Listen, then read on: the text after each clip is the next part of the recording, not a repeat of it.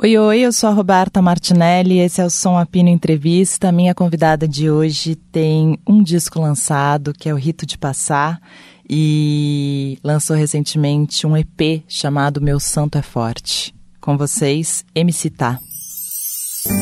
Som Apino, com Roberta Martinelli.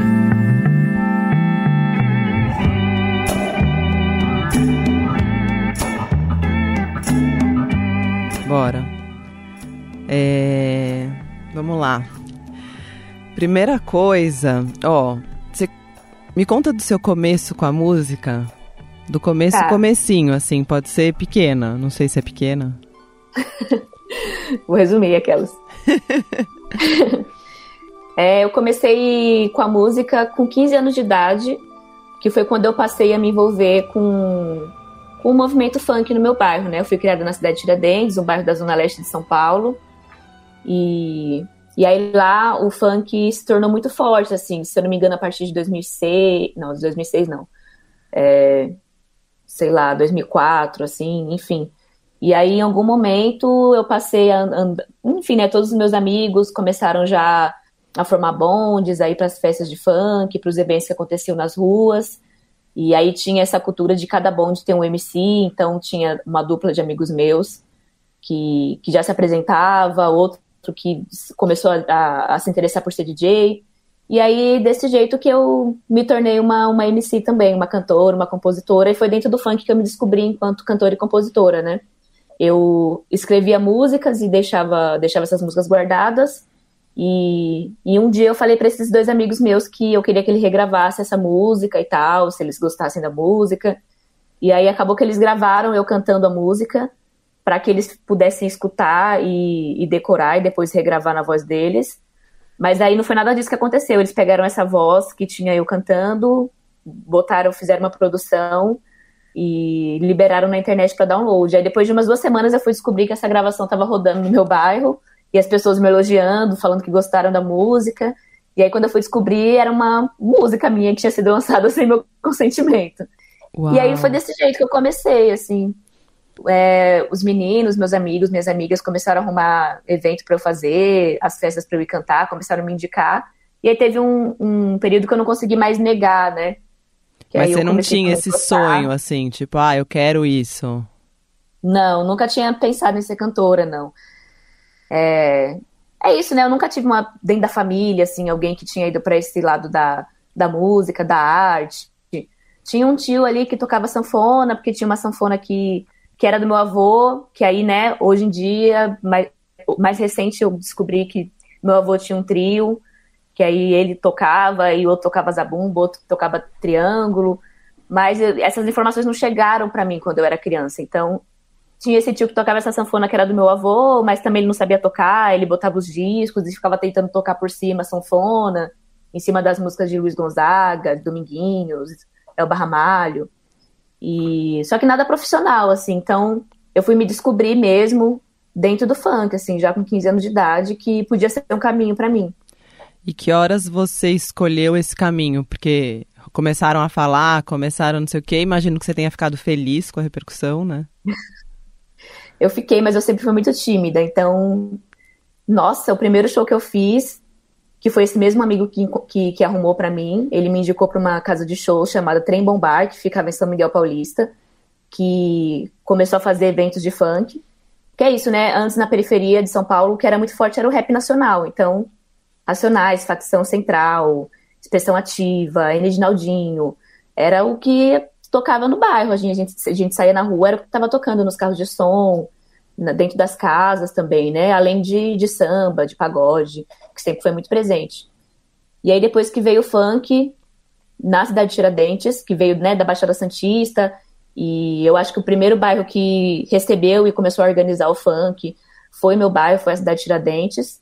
Organizar nesse sentido, né? Por exemplo, em- e teve um ponto que o meu bairro já conseguia é, organizar festivais de funk com premiação. Então, quando eu falo organizar é nesse sentido.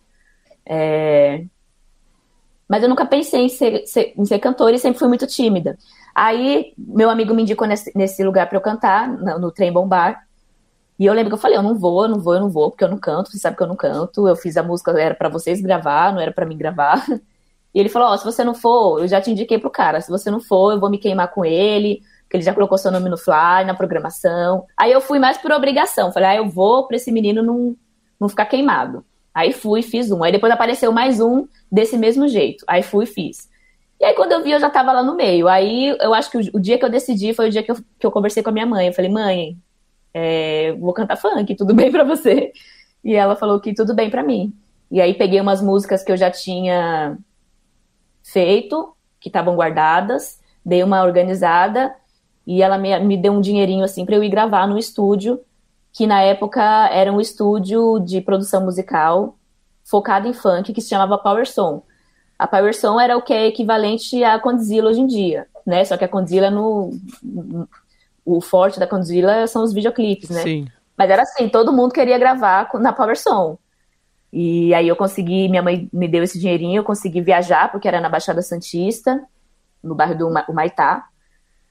E aí gravei minhas primeiras músicas lá, assim. Eu acho que foi quando eu decidi. Falei, ah, vamos ver então o que acontece. Você achava que sua mãe não ia, não ia achar quando você foi falar para ela? minha mãe sempre foi muito tranquila, assim. Minha mãe sempre gostou, tu, tudo que era novo, minha mãe sempre gostou. Por exemplo, quando a gente, ela não proibiu a gente de ouvir rap em casa. Tinha mães que não gostavam. De, sei lá, na época quando meu irmão escutava rap dentro de casa, eu tinha, sei lá, desde criança mesmo, assim, de cinco anos, a gente já escutava rap. E eu lembro que tinha amigas minhas na escola, assim, quando eu já tinha uns 10 anos, que a mãe não gostava que escutava rap, porque achava que incentivava o crime, o tráfico de drogas. Tinha essa coisa do rap também, né, de ser mal interpretado. Mas minha mãe sempre gostou muito do que era novo, assim, ela sempre por mais que ela não, não, não entendesse, ela sempre procurava um jeito de, de se atualizar de alguma forma. E eu acho que minha mãe é assim até hoje, assim, sempre quando eu chego com alguma maluquice, assim, eu acho que de início ela, eu falo para ela, ela dá uma risada, assim, só que aí depois ela já tá entendendo o que tá acontecendo. E é engraçado, porque nesse período, eu já era uma adolescente que gostava também de MPB, então eu gostava muito de ouvir Tim Maia, por exemplo. Aí eu comecei a pesquisar outras coisas, né? Que foi logo quando eu consegui ter um computador, então tive acesso ao YouTube, que aí me permitia ter acesso a outras músicas. Aí comecei a ouvir Cassia Eller, Cazuza, Roberto Carlos, e aí minha mãe ficava, meu Deus, tira isso daí, bota um funk. isso aí tá antiga. Maravilhosa. Ela era essa pessoa, assim, então acho que minha mãe, por mais que ela não, não entende, ela dá um jeito, assim, de se, de se, atualizar. E ela me apoiou muito e me apoia até hoje, assim. E eu acho que a, o segundo momento que eu também decidi que eu, que eu queria música para minha vida foi quase recentemente, né? Que foi quando eu rompi com o meu trabalho fixo. Porque depois dessa minha temporada dos 15 aos 17 anos e meio no meu bairro, cantando nas comunidades, nas favelas, em palco de, de madeira, de, de caixote, onde tinha lugar para a gente cantar, a gente cantava. Lava rápido. É, eu faço uma pausa e eu começo a estudar e a trabalhar. Então eu me afasto muito do meu bairro, da Tiradentes, e também do funk, porque eu já não tinha tempo para ficar ali vivendo, fomentando ali, né? Atenta no que estava acontecendo nas festas, não tinha mais pique de acompanhar. E você foi estudar é, e trabalhar o quê? eu comecei a trabalhar num projeto social chamado Fábrica de Cultura. E depois eu comecei a pagar uma faculdade de jornalismo. Então eu fiz jornalismo. E aí nesse momento é quando eu conheço o Jalu, aí eu vou, vou saio da cidade de Tiradentes, vou pro centro morar com o Jalu. Eu fiquei cinco anos morando com ele, com ele. Então foi outra transformação assim na minha cabeça. Só que a música ficou um pouco de lado. E aí teve um momento que eu estava no meu trabalho que eu pensei, se eu não tentar agora, eu vou ficar muito frustrada por pelo menos não ter entendido qual caminho que me levaria, né? Não era nem sobre dar certo, assim. Eu lembro que eu tinha muito receio. O Jalu sempre falava, né? Vai, volta a cantar, eu produzo umas coisas suas, não sei o quê. E eu não era uma coisa que eu não queria mais mexer, porque eu falava, nossa, se eu mexer e depois eu abandonar, eu vou ficar muito triste.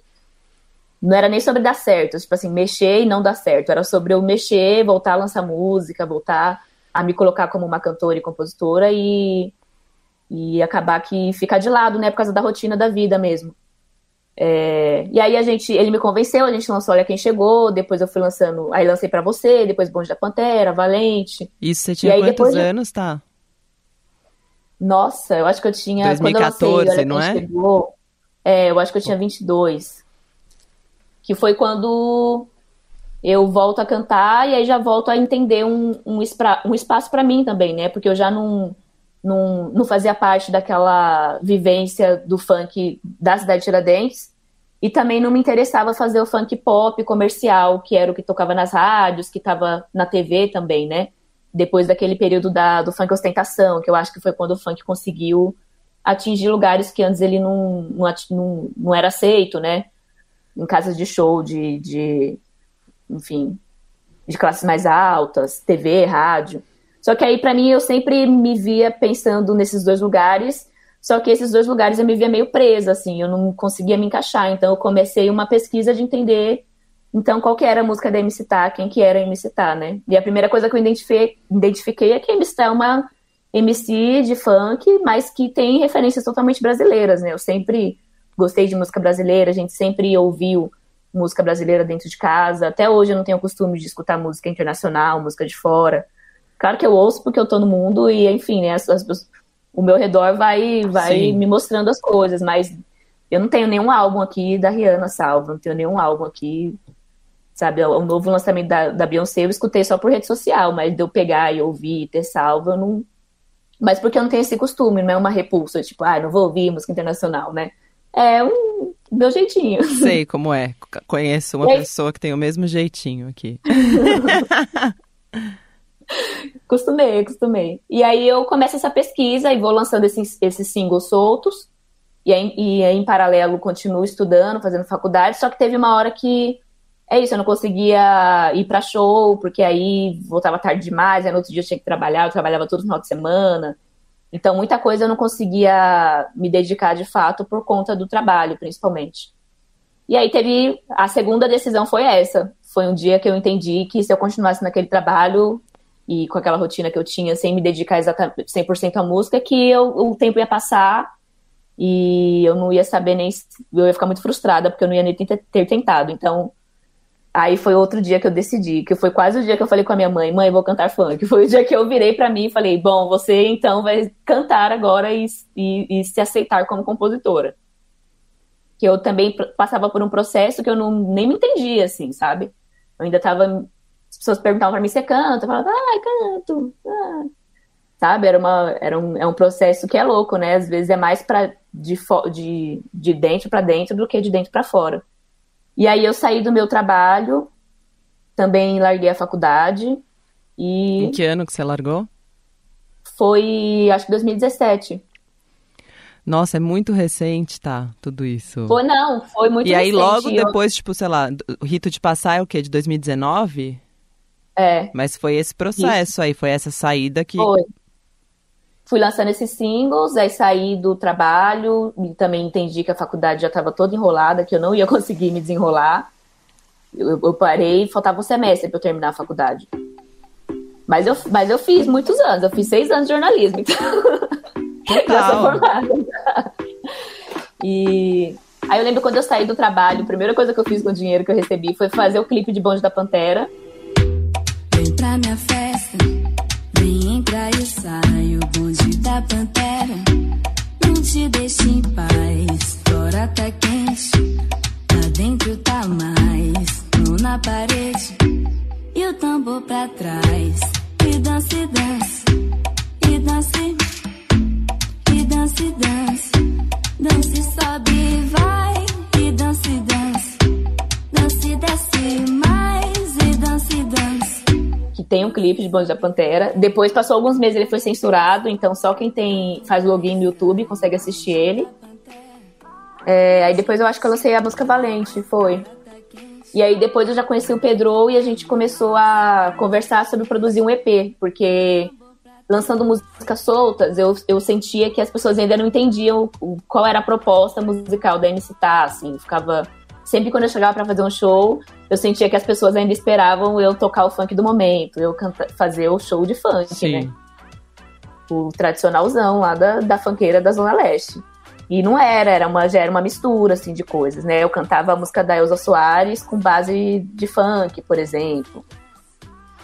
Cantava Tacho Quebra Barraco. Quando eu ia cantar algum funk, eu cantava mais um funk dos anos 90 do que um funk atual porque eu já não queria cair nessa caixa, assim, de ficar reproduzindo o, o funk do momento, né? Porque eu, eu acho que naquele momento era muito fácil eu cair nessa caixa, das pessoas me enxergarem assim, ah, então a M-Star é uma, uma MC que ela canta funk, canta qualquer funk. Então eu já comecei a dar essa, essa cercada na minha, tanto no meu repertório, quanto nas coisas que, que, que eu mostrava, né, de produção musical, de composição. Aí eu conheci o Pedro, a nossa primeira parceria foi a música Valente, que ele produziu, que foi o nosso acordo. Vamos fazer essa música e ver se dá certo, a gente trabalhando juntos. Liberta tua mente pra ela não desandar. Lembrar que é valente como as águas do mar. Que é tapete de serpente que dão pra nós pisar. Andai com passo firme que é pra não bambear. Quem eles pensam que são pra te apontar? Não sabem da tua luta, não entende seu linguajar. Que haja flor no seu caminho e no meu caminhar. Que a felicidade possa estar no olhar. E aí deu muito certo, e depois a gente começou a produzir um EP. Porque eu achava importante ter um, um material de pelo menos umas quatro músicas lançadas de uma vez só, para que as pessoas talvez entendessem melhor e que eu também pudesse fazer mais shows, né? Sim. Porque uma coisa que eu percebi desse mercado que eu era de outro mercado totalmente diferente. Eu era do funk, que a galera lança single, lança, vai lançando música, ninguém faz álbum, ninguém faz EP. Acho que agora o pessoal tá meio que é, com outra cabeça, assim, tipo a MC Dri, que eu vi que ela lançou um, um EPzinho há um tempo atrás. Então acho que os MCs já estão começando nesse sentido também. Mas naquela época não, era o pessoal lançando música, música, música. E aí nesse mercado que eu tô inserida agora, eu entendi que era importante eu ter um material, né? E aí só que aí esse EP foi passando o tempo, foi passando o tempo, a gente produzindo. E quando a gente viu, se tornou um álbum. A princípio era para ter cinco ou quatro músicas, e depois a gente viu que a gente já tinha sete. Aí o Pedro falou: por que a gente não faz um álbum logo? Você tem mais música? Eu falei: tenho, e o que eu não tiver eu componho. E aí assim nasceu o Rito de Passar. Abram os caminhos, abram os caminhos, abram os caminhos. Abram-se os caminhos. A flecha atirei, onde caiu bradei. O céu relampeou, a chuva vai chegar. Meu corpo foi ao chão, na palha pra curar. Lavei a alma então. Uau, que foi um rito de passar total, né? Agora eu entendo totalmente e muito mais, porque foi esse rito de quase de abertura, de iniciação, de tudo, né? Nossa, sim, muita música do Rito de Passar eu já tinha. Porque tem foi, isso, foi... né? Falam isso, que o primeiro disco você faz nos anos anteriores todos da sua vida, né? Tipo, demorei, sei lá, você lançou o Rito de Passar, você tinha 27? 26. 26. Tô aqui pensando. É. Não, as duas, né? As duas de humanas tentando fazer conta. A gente vai errar todas as datas. Mas você tinha 26 anos quando você fez. Ou seja, você, você é um disco feito durante 26 anos, quase, né? Sim. Nossa, esses dias eu encontrei um rascunho da, da música Rito de Passar e ela foi feita em 2017, que foi a primeira ideia que eu tive de Rito de Passar foi exatamente o dia que eu fui no RH para assinar a demissão. E aí eu tava sentada num jardim lá esperando, que eu trabalhava ali no Catavento Cultural. E aí tem um jardim bonito, assim, tava lá sentada esperando me chamar. E aí me veio a ideia da música, assim, e eu comecei a anotar. E eu fui ver que ela é de 2017 e ela só foi lançada em 2019. Então Sim. é muita história que acontece, né, que e as pessoas sempre, né, que, que, quando chega na mão das pessoas, as pessoas sempre acham que ah, foi, foi naquele momento, e não foi, né, uma construção. Sim. E o Rito de Passar te coloca já num lugar de cantora, compositora, ele te traz já um, um, uma bagagem muito forte, né? Não sei qual era a sua expectativa, mas é, ele, ele foi muito bem, né? Um disco que te colocou muito bem no mercado. Sim. A única expectativa que eu tinha era de lançar, viu? Sendo bem sincera, assim, eu tinha. Quando a gente terminou o álbum, para mim ele já tinha cumprido a missão dele, assim. Eu sempre brinco que eu tenho muitos projetos na minha vida que eu não consegui concluir. E que Rito de Passar foi a coisa que eu consegui concluir, sabe? É o, é o TCC lá da faculdade que eu não consegui fazer. Enfim, são vários projetos que eu já abri, porque teve muita coisa, né, que desde lá da MC dos 15 anos, que foi ficando no meio do caminho. Músicas que eu fiz e que eu não consegui lançar, é, ideias que eu tive que eu não consegui executar. E aí eu sinto que Rito de Passar é justamente essa passagem e abertura para um, uma, um novo, né? O novo. E também é uma, a concretização de, de várias coisas, assim, de várias. Ah, de uma pesquisa de vida mesmo, né? Sim. Sim. E, e, e, outra coisa que eu sempre pensava durante a produção era que eu tentasse ser mais diversa, o mais diversa que eu pudesse ser, assim. Eu acho que, que para mim ele é um, um, álbum que ele é, ele é minha base, assim, né? Tanto que esse trabalho novo ele bebe ainda de Rito de Passar, né? De uma pesquisa iniciada em Rito de Passar, esse EP novo. Então, eu acho que Rito de Passar sempre vai ser esse álbum que eu vou poder voltar nele e a partir dele é, explorar novos caminhos, assim, novos projetos, porque ele, na feitura dele, eu quis que ele fosse desse jeito, assim, que não fosse nem uma MC tá só cantando música pop, nem uma MC tá só cantando música popular, nem uma MC tá só cantando funk. Eu tentei trazer vários temas, tentei, também ser o mais diversa que eu podia ser nas produções musicais. Sim, e Acho foi, por isso né? que ele é né? especial também. É. Aí veio pandemia, né? Nossa, difícil. Não, é, total, gente. A pandemia que, que além de tudo, né, que, que aconteceu, todas as mortes, tudo que aconteceu no Brasil, ainda tem um mercado da música que foi é, estremecido, chacoalhado, destruído, não sei nem muito bem qual palavra usar, mas que foi totalmente comprometido. Nossa, sim.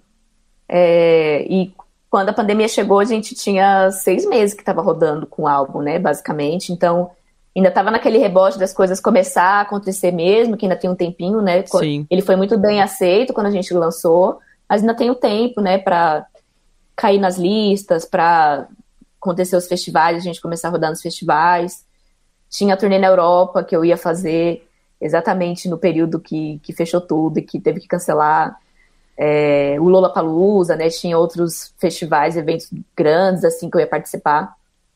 E, mas, eu, mas eu fico feliz porque, embora eu tenha rodado há pouco tempo com, com o Rito de Passar, antes da pandemia, ele foi um álbum que também me possibilitou eu ficar tranquila na pandemia, assim, sabe? Eu, quando eu lancei Rito de Passar, eu entrei numas de, de que eu queria comprar uma casa. Que eu tenho minha, minha casa no mato, meu, meu, na minha cabeça ela existe, né? Minha missão de vida. E aí eu comecei, assim, juntar todo o dinheiro que eu que eu, que eu ganhava, eu consegui, comecei a tentar guardar. Então, quando chegou a pandemia, eu tava com, com dinheirinho guardado, guardado que foi o que me manteve, assim, sabe?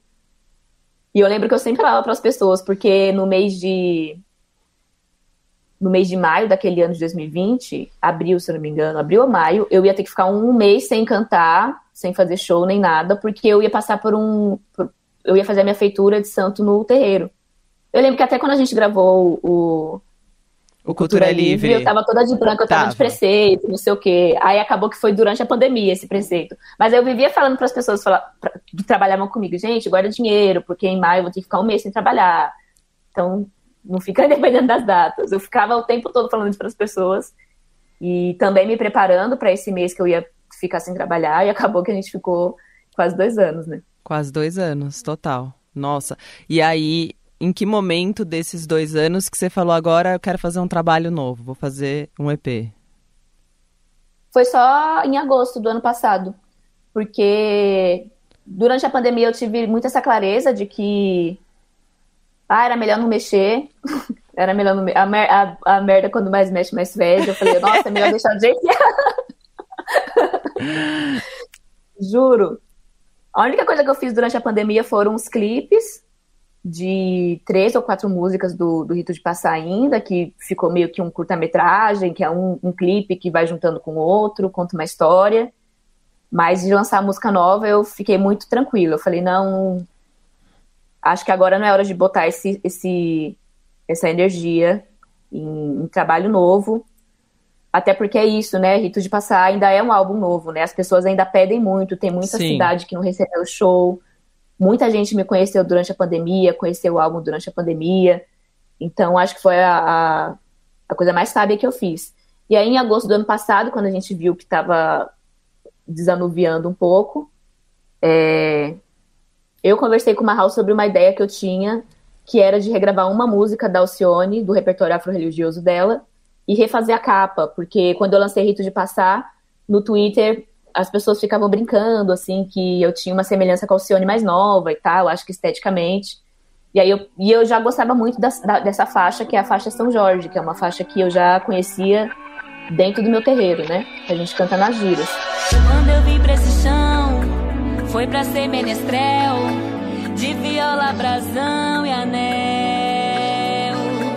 Cruzei mar e sertão, com uma estrela do céu, reluzindo no meu chapéu.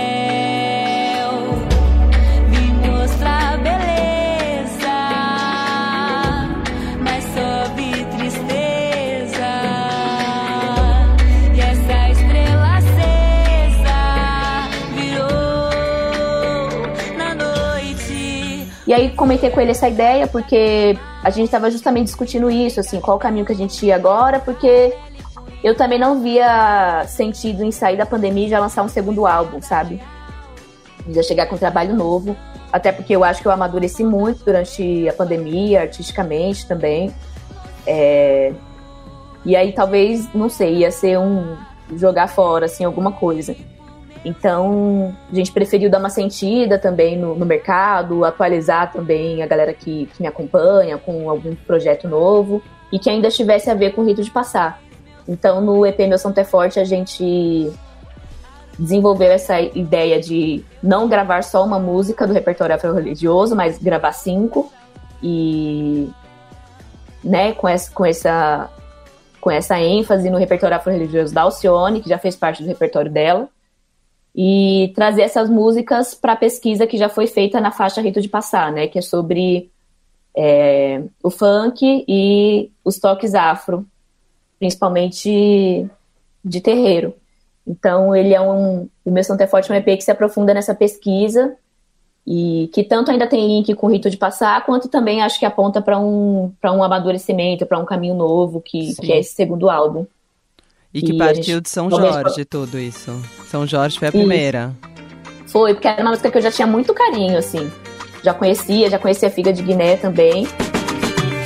Quem me vinga da mandinga é figa de Guiné Mas o de fé do meu axé não vou dizer quem é Quem me vinga da mandinga é figa de Guiné Mas o de fé do meu axé não vou dizer quem é Sou da fé, cabeça feita Axé, axé No PG do candomblé Axé, axé meu corpo fechado. Axé, axé. Da cabeça até o pé. E... Mas as outras foram a partir da nossa pesquisa, né? A gente começou a ouvir alguns álbuns da Alcione. E aí as faixas que saltavam os olhos, assim, a gente escutava. E... Mas foi muito rápido essa, sele... essa seleção de repertório. No mesmo dia que a gente conversou sobre regravar uma faixa e lançar, o Marroja falou, por que, que a gente não faz um EP? Ah, então vamos fazer um EP, quais são as músicas? A gente já abriu o aplicativo de música na hora e já foi selecionando, assim, foi muito rápido. E aí muito veio... natural E aí veio o Clima Quente Show ainda, que ainda mostra seu lado atriz. Não, super, gente. Da onde veio isso?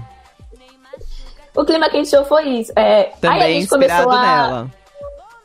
Sim, aí a gente começou a, a tanto é, perseguir essa estética do, da, da, da de, de, onde estava localizado esse repertório da Alcione, né, que começa ali nos anos 70. Começa a perseguir também um pouco a estética dela para trazer para esse, esse projeto. E, e aí uma coisa que a gente entendeu era que não fazia sentido gravar videoclipe, né, porque, enfim, são cinco músicas, ia ter que escolher uma para gravar um clipe de uma música só. E como não é um projeto que também não quero ficar muito tempo nele, assim, não é um, né, não é um álbum, né, para ficar rodando três anos com ele. É um rito de passar. É, é. As pessoas iam ficar pedindo clipe das outras. E eu falei, não, vamos entender um, um, um projeto audiovisual que a gente consiga já matar todas em uma coisa só. E aí eu comecei a pesquisar vídeos da Alcione se apresentando em programa de auditório. Até que um dia eu caí nela apresentando um programa de auditório, que é o programa Alerta Geral, que ela apresentava em mil, 1970, e que era um programa mensal, que ela levava artistas, enfim, né, é, para falar sobre o mercado da música, sobre questões raciais, e eu achei muito interessante, assim, achei que tinha a ver com a proposta, e a gente definiu que, que, o, que o projeto audiovisual de Meu Santo é Forte seria esse programa de TV, que é um espaço onde eu pudesse apresentar as músicas e também levar informações sobre o projeto, porque eu também tinha como, como particularmente eu acho que as músicas têm muito a ver comigo, tipo, acho que todas as músicas ali couberam certinho na minha boca, não ficou estranho eu cantando essas músicas. Eu também achei que as pessoas podiam achar que, que as músicas não é, eram minhas, sabe? Que eu tava lançando um projeto totalmente autoral. E muita gente e acha. Muita gente acha. Muita gente acha. e aí eu falei, não, é importante ter um espaço assim, porque dentro de um programa eu consigo dar informações, né? Tem a parte da entrevista, que eu consigo falar que as músicas não são minhas, que são do repertório afro-religioso da Alcione, que também não é só uma homenagem à Alcione, mas também a todas as cantoras que, né, já cantavam sobre axé, já traziam essa estética de terreiro desde os anos 70. Porque quando eu lancei Rito de Passar também tinha isso, as pessoas achavam muito não que, não que eu não que eu esteja me rebaixando achando que o que eu faço não é incrível, mas ficava muito essa coisa, meu Deus, ela tá falando de, de, de Umbanda, sabe? E quando é uma coisa de um Brasil que já existiu, sabe? Eu sei que hoje a gente tem e que existe, né?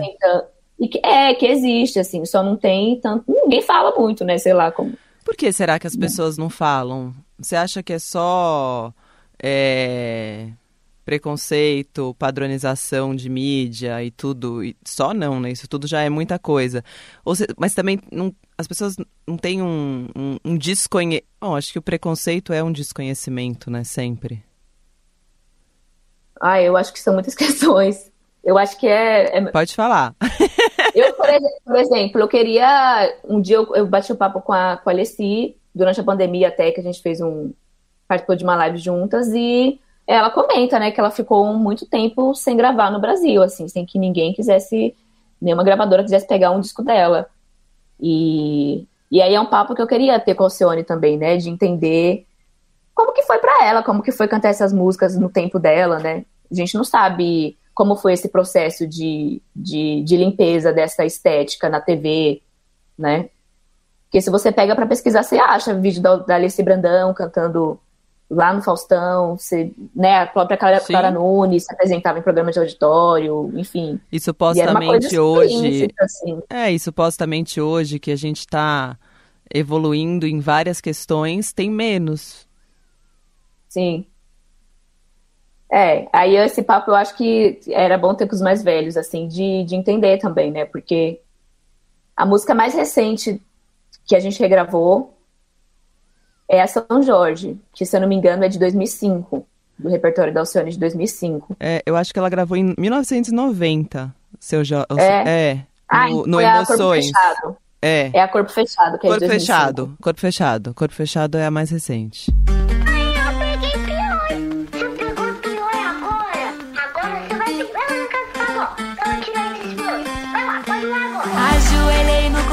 te esquecer. Vela pra Deus me iluminar. Fui na Bahia fazer um canjereio. Num cortejo de fé andei no mar. Nem te conta as bocadas que zoei. Que é Mas super recente. se você pega os álbuns, você, você consegue perceber uma... Ah, é diminuindo, né? O número de faixas nesse, nesse nesse sentido, assim, afro-religioso, você vê que vem diminuindo, assim. Enfim, né, nos últimos dois anos o, o racismo religioso, o preconceito religioso aumentou, principalmente no estado de São Paulo. Então, é, com certeza não são números que, que, que vem de agora, né? É Sim. que agora a gente está falando sobre isso, assim, a gente... Mas é né? é super importante levar isso para a cultura pop, né? É. é. É, porque é isso que você falou, tem representantes, mas em lugares muito nichados, né? Tipo, será a Mariene de Castro. É Mariene, né? É. Eu sou muito ruim pra falar o nome das Mariene pessoas, eu sempre de Castro. confundo. Sim. Isso. Ela é uma diva, assim. Você Sim. chega em qualquer terreiro, você fala Mariene de Castro, ela é a diva do terreiro. Mas você vê que é um público nichado. Sim. Sim. Tipo, você pergunta que é uma reflexão que a gente fez, né, produzindo esse EP. Tipo, você pega, você vem pro mercado pop, mais contemporâneo, não tem alguém que, que consiga produzir uma música nesse, nesse, nesse contexto afro-religioso, mas que seja, que seja contemporânea, que seja pop, que seja funk, enfim. E aí eu acho que esse, esse EP vem como essa tentativa também, né, de, de ter essa música para essa galera jovem, até porque nos últimos cinco anos os terreiros têm lotado de gente jovem. Sim. É, querendo lidar com, com a religião, sabe? E Quando eu entrei no terreiro que eu frequento, É, eu ia perguntar isso. Quando é que você entrou no terreiro? foi há seis anos atrás. Faço as contas. Quanto você tem hoje? Muito ruim, nossa. sou Quanto você tem hoje? Tá, Eu tenho 29 anos. tá com 23. Foi. Foi, né? Foi. E o que, que te Foi. levou ao terreiro? E quando. Ah, eu sempre tive um. Sempre senti, assim, que. Ah, eu sempre fui estranha, assim. Sonhava demais, ficava com a cabeça confusa. Estranha igual criança. artista. Hã? Estranha significa artista, né? Eu sempre fui É. atormentada e com essas questões todas, o que, que eu faço? Eu tenho uma mediunidade muito forte, assim, sonho. E eu nunca entendi. Desde que eu sempre sonhei demais e ficava assombrada. Eu era aquelas crianças que ficava sempre sonâmbula, sempre falando, dormindo. Sonhava muito e ninguém entendia. E eu lembro que nessa época eu ia muito pra igreja com a minha avó, porque minha avó era quem cuidava de mim e ela era, era- é evangélica. Então eu acompanhava muito ela na, na igreja. E eu lembro que dentro da igreja eu já tinha essa noção de que um dia eu ia ter que cuidar do que eu tinha só que, que não seria naquele espaço, que não seria na igreja. Tanto que eu achava que eu ia seguir o caminho de, sei lá, espiritismo de Allan Kardec, assim, que era o que era mais próximo de mim em algum sentido. Que a minha família não, não. Assim como eu descobri recentemente que meu tio tinha um trio de musical, eu descobri recentemente que a irmã da minha avó era uma mãe de santo e tinha terreiro. Mas era uma informação que ninguém nunca contou pra mim na infância, então eu não, não sabia. É, Aí, durante. Quando eu tinha aí 22, 23 anos, eu, eu passei a sonhar muito de novo, ter algumas. Algum, alguns fenômenos acontecendo de novo, e eu falei para um amigo meu, eu falei, ah, eu quero visitar várias religiões, e uma que eu gostar, eu quero ter como um lugar para eu frequentar de vez em quando, ir para rezar, para enfim, fazer minhas preces. E aí ele falou, ah, Wanda, eu te acompanho. E aí eu comecei por um terreiro de Umbanda. E o primeiro que eu fui, eu fiquei. E tô lá até hoje, assim. Acabou que minha pesquisa não, não foi pra frente. Mas é o que eu Começou tô a até pesquisa, hoje. terminou a pesquisa. Aí terminou a pesquisa.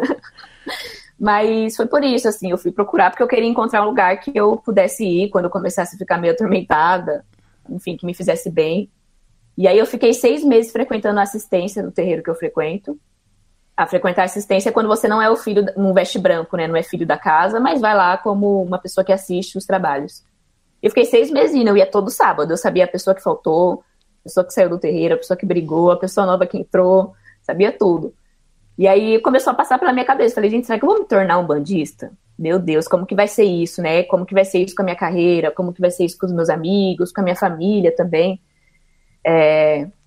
Porque, enfim, meus amigos são todos de. A maioria, nesse, naquele momento, eram todos de periferia, e na periferia, o Deus que, que, que reina é o Deus evangélico, né? Por mais que a pessoa não esteja dentro de uma igreja, o discurso cristão Sim. tá na boca das pessoas, né? E, e aí na, na Umbanda, no, no Candomblé, acredito que também seja assim, ninguém te convida, ninguém, não é que numa igreja, que você vai na igreja, vão te convidar, aceita Jesus, vem aqui na frente. Eu fiquei lá um tempão, ninguém me convidava, eu falei, é, vou ter que me convidar. E aí eu fui e conversei com a mãe de santo, que é a Renata, que é minha mãe até hoje, e falei que eu queria entrar e colaborar dentro da corrente e tal, e tô lá até hoje. Mas quando eu entrei, tinha um, tinha um pouca gente, pouca gente, poucas, poucas pessoas eram jovens, a maioria, a maioria eram pessoas mais velhas. E hoje em dia o meu terreiro tem 100 filhos, ele cresceu muito. E assim, acho que 70, 80% é de Jovem. gente de, de 17 a 30 anos, sei lá. São pessoas muito novas, tem médiums muito, muito jovens. E eu con- con- consigo perceber essa mudança em várias outras casas também, de ter médiums mais jovens. E assim, você pega o TikTok, virou um nicho, assim. Meu TikTok só me mostra coisa de terreiro, sabe? E é uma galera nova, mostrando a rotina, mostrando o que tá indo. Mas isso a é bom, né? Comprou.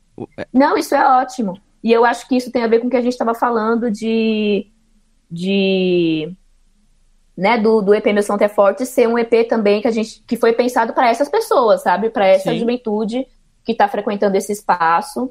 é, qual é a música que eles consomem, né? Além da, da, Mari, da Maria, Mariene, Mariene de Castro. É que eu confundo Mariene com Marielle. Mariene de Castro, com a Mariene. Né? Mas pensando nisso, assim, né? Sim. E as pessoas estão aí, os jovens estão aí, entraram pro terreiro, estão levantando as bandeiras, estão tendo mais liberdade para, pelo menos, é, lutar pelo, pelos nossos espaços, né? Que eu acho que a galera mais antiga ainda tem isso, né? Além de você ter que se privar, porque você, você podia sair na rua e sofrer uma intolerância religiosa, ainda tinha os mistérios da própria religião, assim, né? De que tudo é muito, no candomblé, na Umbanda, tudo é muito segredo, mistério. E eu sinto que, principalmente a Umbanda, né, que é a que eu faço parte, o candomblé eu não posso falar muito, porque eu não. Tem essa abertura, tá tendo, tem essa abertura, assim, é como se alguma força empurrasse para tipo, vai falar sobre mim, porque eu acho que só falando sobre mim que a gente Sim. vai conseguir, que, né, com, ah, conquistar algum espaço, né? Quando a gente se esconde, a gente acaba que dá espaço pro. É uma forma de defesa, claro, mas também a gente dá espaço pro, pro outro falar da gente, né? Sim. E eu vejo muita gente falando, ah, é, a MC Tá resolveu revisitar o passado nesse, nesse trabalho. Mas é muito doido, né? Porque você está revisitando o passado, pode ser, mas você está no presente, né? Que tá ali total e apontando, mesmo acho que mostrando músicas para uma juventude que acha que a música é sua. Eu acho que isso é um elogio sempre quando falam isso, quando tem um trabalho de intérprete, falam que a música é sua, quer dizer que você arrasou, né? Mas é isso, é um trabalho muito atual também, né? É, é, eu acho que essa é quando a gente ouve, você fala, ah, ela fez essas. Pode ser que ela tenha feito essas músicas agora. E são composições de várias pessoas cantadas há um tempo. Sim. Ah, eu acho que essas músicas, todas elas, assim, eu já entendia elas como muito atuais. Tanto que a gente nem entrou num processo de querer trazer essas músicas para ficar modernas, né? Ai, vamos botar um funk para ficar moderno. Nem foi nesse sentido, assim. O Mahal Pita, que foi o diretor musical e quem produziu as músicas também, ele uma vez, né, sentou comigo, a gente começou a conversar sobre isso, né, sobre o espírito daquelas músicas, porque aquelas músicas davam para ser atualizadas até certo ponto, assim. Sim. Eram músicas que de alguma forma, de alguma forma eram até complexas, né, pro, pro, pro para a fórmula funk, né, para a fórmula que a gente queria trazer. Então teve música que a gente entendeu que era, ia só até ali e tudo bem. Então foi mais um encontro do, do passado com o presente do que uma do que só trazer as coisas do passado para frente, sabe? A gente também teve que voltar um pouquinho Sim. e entender que que quando mais mexe, mais perde. é, entender isso, assim, de que a Sim. música também tem o seu próprio tempo, o seu próprio espírito. São músicas encantadas, né? Músicas que vai lá saber o contexto que foram escritas, né? Assim como o Rito de Passar. Isso é engraçado, porque o Rito de Passar foi feita justamente nessa minha passagem de me entender como, né? Numa busca de me entender como cantora, como compositora, e de eu estar tá, é, arriscando tudo naquele momento para servir a música. E aí nasceu o Rito de Passar, que também fala de todos os os orixás e de todos os caminhos, de, de cada campo de atuação de cada orixá. E, e ela, de fato, carrega essa energia que eu tinha que eu tinha naquele momento, né? Que era uma, sei lá, principalmente de movimento e transformação. As pessoas todas que ouvem a música, elas têm basicamente o mesmo feedback, assim, de que ajudou em alguma travessia, ajudou em algum momento, é, enfim. E aí eu fico pensando nessas músicas que a gente reproduziu e regravou também, né? Como elas foram escritas, né? Em qual contexto. Então, tem história ali que tem que respeitar. E aí eu acho que ficou um encontro bonito porque justamente foi um encontro. Tanto que a gente nem fala que foi um resgate, né? Que as pessoas às vezes falam, ah, você fez um resgate dessas músicas. Aí eu brinco que não, porque elas não estavam pedindo socorro, elas estavam tranquilas. Mas foi um, foi um processo da passagem para elas, né? Para que deixar que elas existam também nesse tempo. Alcione Quem sabe daqui ouviu? 50 anos alguém regrave essas músicas de novo. Total. Alcione ouviu, você sabe? Ela, ela ouviu, esses dias ela postou. Ah. Ela anda meio doentinha, né? Que ela passou pela, pela cirurgia Sim. e ela fez a turnê na Europa. E aí, esses dias que a gente fez o show na Casa Natura, ela compartilhou o vídeo da Casa Natura, do Cantando Figa de Guiné, aí depois compartilhou o vídeo de Clima Quente Show. Que fofa. Acho que ela gostou. Eu acho que sim. Ai, tem que ter esse encontro ainda. Nas rapidinhas no, do Clima Quente Show, você fala ali uma maravilhosa que é música o que é, que é música brasileira? É a música feita na periferia.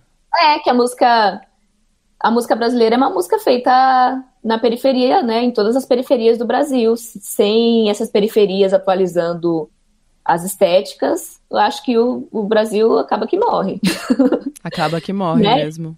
É, acaba que morre sem que a gente dê valor também às músicas tradicionais, né? Tudo que a gente tem de, sei lá, o, o exemplo, né, o carimbó, é, o jongo, sem que a gente olhe também para essa música e de alguma forma preserve, que eu acho que é um trabalho que, que muito me interessa, assim, né? Recentemente a gente teve essa parceria com a comunidade de jongo de Ribeiro, aí convidei elas para cantar no, no álbum também. Então, acho que muito me interessa fazer esse, essas conexões, assim, porque acho que o, a maioria das coisas que a, que a, periferia produz vem dessa, dessa, dessa, dessa música mais tradicional, afro, indígena também, né? E quando a gente vai num contexto maior, que é Brasil, a gente não pode falar de música brasileira sem falar, falar da música afro, né? Sem, e sem falar da periferia, das periferias do Brasil. Então, acho que se a gente para de produzir, acabou. É isso. Essa é a nossa arte brasileira, total. Tá, obrigada. Eu que agradeço. Você é maravilhosa. a gente só se encontra em quadradinho, mas é muito bom te encontrar em quadradinho.